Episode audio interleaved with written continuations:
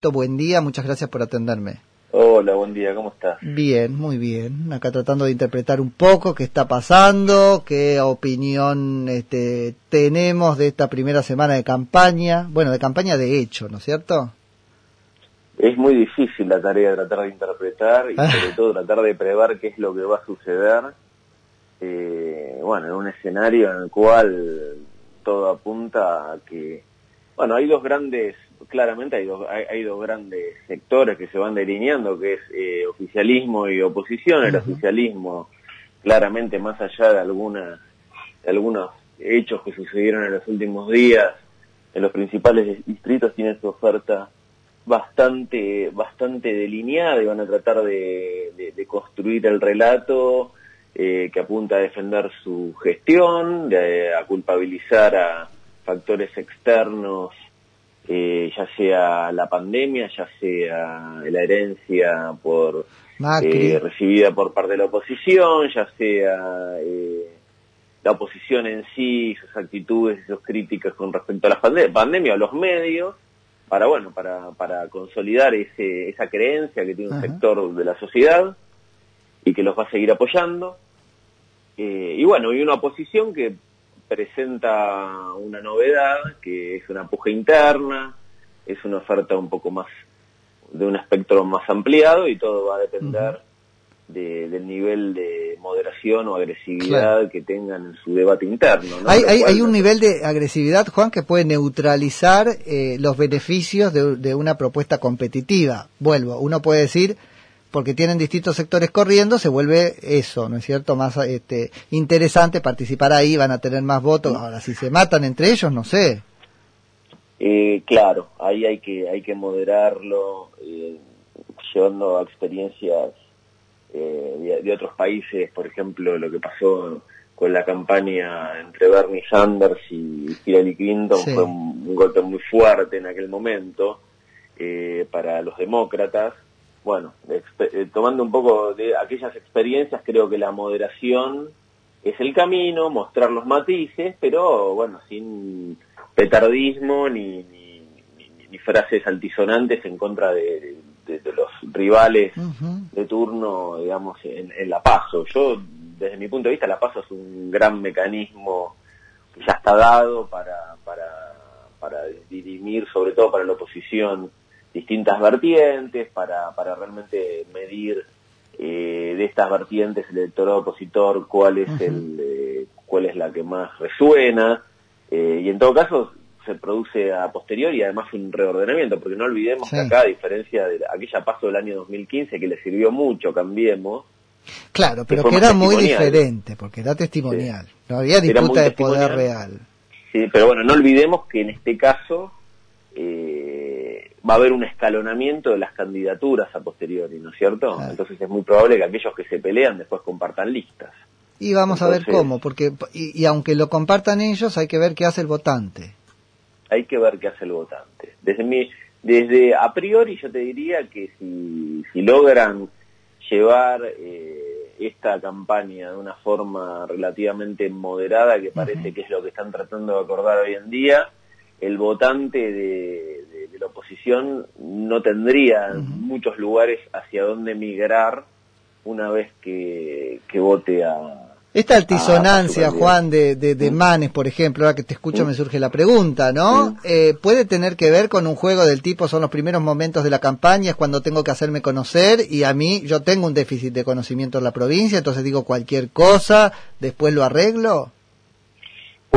Que sea una estrategia y me parece que también hay una cuestión que tienen que que, que, puede suceder que es un poco de falta de experiencia de cómo es el juego de la política Ajá. por parte de, de Manes también, ¿no? Me parece que, que se trata de que yo lo considero más un error que, Mm, que, que un- que una estrategia que lo lleva a buen puerto, porque en definitiva, en última instancia, eh, Sí. después debería, si los números son más o menos equitativos, que después eso está por verse, que todavía no lo tenemos bien dimensionado, eh, entre las dos listas, supongamos que la provincia de Buenos Aires son relativamente equitativos, él debería compartir la lista con, con, con su rival, entonces, Sí. eh, bueno, eso es todo un, nuevo arte que van a tener que comprender cómo, cómo desarrollarlo, mostrar las diferencias. Me parece que las diferencias que, van a, que deberían mostrar este sector de Manes, este sector del radicalismo, tiene que ver con, eh, con el pasado y construir juntos un nuevo futuro. En el pasado me refiero a,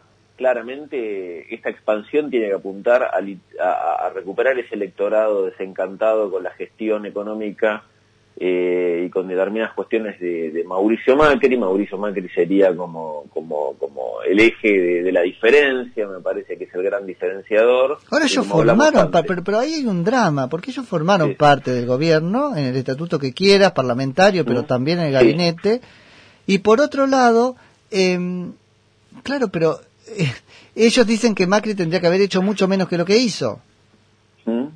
Ese es el punto es un, es un tema un poco complejo, ¿no? Es un, es un tema bastante complejo. Eh, si ellos boicotearon a Macri en un montón de aspectos antes, entonces el problema con Macri es que hizo más que lo que debía. Sí, bueno, Manes de, de por sí me parece que es una figura que puede tener cierto potencial y puede ser interesante eh, porque él no formó parte del, del, gobierno, no, no estaba oficialmente en la política, se le pueden rastrear algunas críticas a la clase política en general. Eh, y bueno, me, parece que puede ser una apuesta interesante como para expandir un poco. Eh, hay otros referentes que van a tener que moderarse sus críticas, claramente. Juan, ¿cómo ves a Vidal? La veo absolutamente desencajada en el sentido de que este, sus argumentos no son robustos, pero al menos para mí, vos me dirás si sí para la media del votante. Eh, yo, yo suelo ser más extremista en la crítica, si querés, o más rebuscado. Eh, no tiene argumento suficiente para responder a los grandes cuestionamientos que se le hacen. ¿Por qué saltaste? ¿Por qué estuviste un año y medio este, sin aparecer? ¿Por qué sos tan moderada? ¿no? La, ves respondiendo? ¿La ves con esa magia que antes tenía? ¿Está un poco chamuscada? Yo la veo un poco... Mantiene buenos niveles de imagen. Ahí hablo un poco de la opinión pública. Bien. Eh, pero eh, no creo que tenga grandes problemas en su elección en Cava. Pero bueno, como creo que, en la charla, la, última vez que hablamos, te lo había planteado, me parece que fue un paso en falso absoluto en ella eh, y en su capital político. Eh, el, saltar a Cava. Ella es la ex gobernadora de la provincia de Buenos Aires y me parece que lo más lógico y lo más eh, y en la jugada política por más que se arriesgue a perder por dos o tres puntos o cuatro puntos eh, con, con, el oficialismo es ir y defender el bastión que fue de ella, que es la que fue la provincia de Buenos Aires. Entonces, una exgobernadora de la provincia de Buenos Aires que salte a una candidatura en la ciudad de Buenos Aires, ya de por sí ese movimiento eh, la desdibuja, la desdibuja y la, la, quita un poco en el centro de escena eh, de, de, la política nacional. Eh, no se sabe a, dónde apuntaría, a, qué va a apuntar Vidal en el futuro, a ser jefa de gobierno en la ciudad de Buenos Aires, pregunto, ¿no? Yo creo que sí. Eh, no, yo creo que ella apunta a la presidencia y que este salto es el de la reta para tenerla este, ocupada con la jefatura de gobierno por lo menos cuatro años. Sí, pero, pero bueno, volviendo al tema, más allá de la estrategia de la reta en términos de imagen, eh, lo de Vidal la desdibuja claramente, porque digamos, eh, y le da muchos argumentos para desdibujarlo aún más al oficialismo. Claro que sí, sí, sí, sí, sí, total. Eh, eh, entonces, bueno, a priori... Qué loco cuando lo midieron, porque ahora no saben qué hacer, se encuentran que en las redes sociales no es la ídola que era y qué sé yo, pero cuando lo midieron no encontraron una manera de volver atrás. Esa obstinación me llama a mí mucho la atención. Sí, bueno, a ver, este, estamos hablando los dos, eh, haciendo nuestros análisis, que creo que estamos de acuerdo al respecto. Quizás le sale bien la jugada y tengamos que decirnos en el futuro. No, no, es que la jugada le va a salir bien en términos de que va a ganar, pero el tema es que lectura se hace de eso. Pero me parece que su proyección política un poco se desdibuja. Por eso. Y, escuchándola hablar un poco, me parece que su discurso eh, deja de tener eh, densidad, ¿no? sí, ahí, ahí, eso, yo noto lo mismo. Es como que la, escuchás un poco repitiendo lo que ya hace un, año y medio que no escuchábamos y ahora parece viejo. Mm. No sé. Sí, un discurso más resonante con aquel 2015. Puede ser. Eh, en el cual se planteaba como una esperanza, una novedad. Hoy el electorado y la opinión pública están muy desesperanzados, no hay grandes expectativas en la clase política en su conjunto. La gran mayoría de los argentinos, salvo los sectores fanatizados, eh, no, no ven un buen porvenir al país. Eso es lo que tienen medido, Juan. Sí, las expectativas son muy negativas, las expectativas económicas son muy negativas, vemos una... Eh, las clases bajas viven el día a día, las clases y, están viendo cómo sobrevivir, están, están digamos, padeciendo eh, el, el, deterioro de sus ingresos, eh, los informales muy deteriorados, eh, eh, los, empleados formales con, un sueldo que no que se deteriora mes a mes frente a una inflación que no, no llegan a digamos a compensar los aumentos de sueldos eh, las expectativas de cara a futuro son muy negativas los problemas aumentan. Entonces el, el, ánimo social es si tendremos que ponerlo bien titular es que este país no tiene mucho futuro así como está configurado y la clase política, ni oficialismo ni oposición ofrecen grandes eh, expectativas. Vuelvo a repetir, salvo para ese 20 o 25% que están fascinados con, con la épica kirchnerista, te diría que hasta los que votan a, Juntos por el Cambio, más por aversión al kirchnerismo que por amor a, a, la propuesta de Juntos por el Cambio, eh, no, no, no, están viendo una salida y no consideran ni creen que estas elecciones de medio término vayan a ofrecer una salida a esta situación. Entonces es interesantísimo lo que decís y además es como que a ver, la, la, oposición la tiene muy complicada en ese sentido. Tiene un votante que no está embanderado, ¿no es cierto?, que vota porque no queda otra, y más bien vemos que la dirigencia, sobre todo la reta, está diciendo, bueno, ya que nos va a votar sí o sí, que se coman este salto, que se coman el otro salto de Santilia en la provincia, porque al final no tienen otra. Guarda, eh, debió hacerse cargo de que tiene un electorado en algún punto un poquito más este, delicado y que no le tolera cualquier cosa en vez de llevarlo a semejante este, eh, espada contra la pared. Eh, sí, eh, yo creo que la reta individualmente tiene buena valoración en su gestión por los porteños, se lo presenta, se lo percibe como un dirigente político hoy. Esto es todo, todo es eh, cambiante, todo es mutante en este país. El que aparece hoy arriba mañana puede aparecer eh, por lo bajo, pero hoy se lo percibe más sólido, más sólido. Vos me hablabas de Vidal que se desdibujó. hoy a la reta se lo percibe como un dirigente más sólido que tiene que mostrar, tiene que mostrar que es respetado, eh, que tiene que mostrar, para mostrar cierta firmeza y cierta moderación al mismo tiempo. O sea que en el público general, Juan, no, no decantó esta este, muestra de poder que acaba de hacer en dos distritos por lo menos. A mí me pareció tan arbitrario en el ejercicio de ese poder, pero no importa, en el público general no.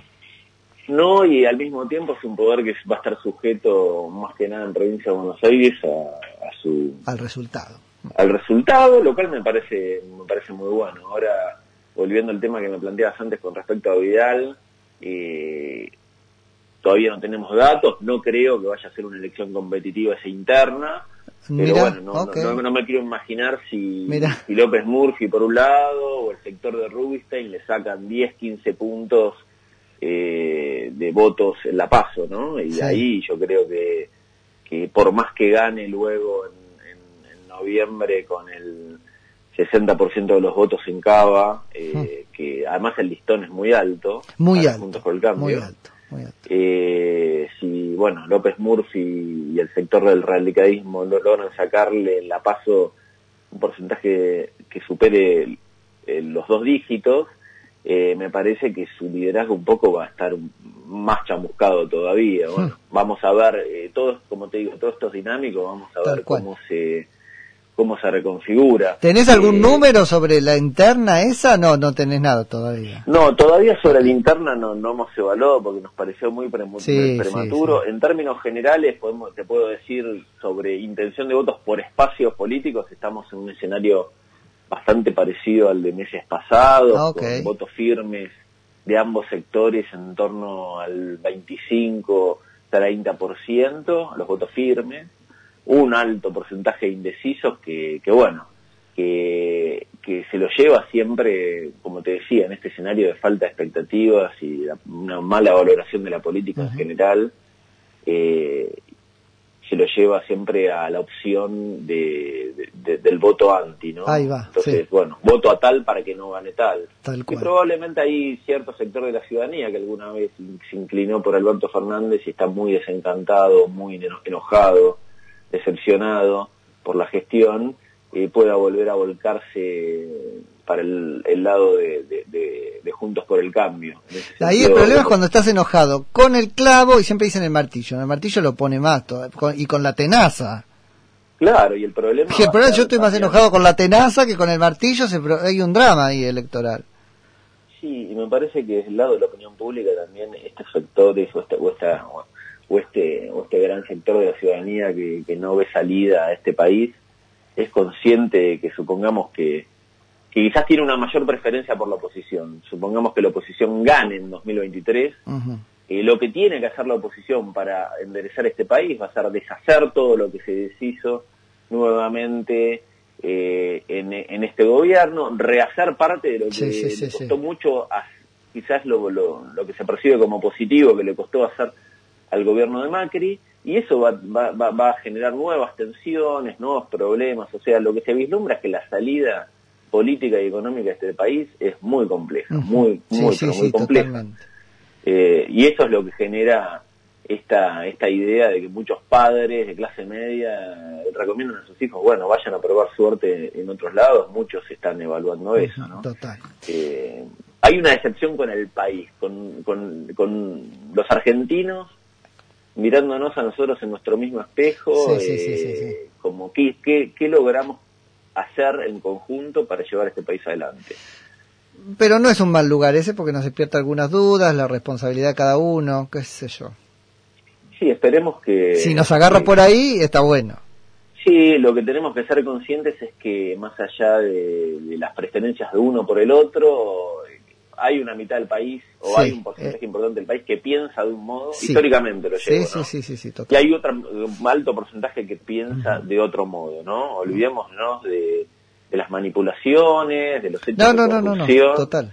y de todo. Entonces, ¿de qué manera estas dos visiones que siempre estuvieron en empuja en este país pueden llegar a eh, cohesionarse para generar algo que un norte en el cual, bueno, avancemos en esta dirección. Así es. Eh, independientemente de, de, quién le toque, ¿no? Pero Ese esfuerzo por en qué cuatro cosas básicas podemos estar de, acuerdo todos, porque cosas básicas. si no es un drama esto, no sabemos en qué termina en términos de división y fraccionamiento.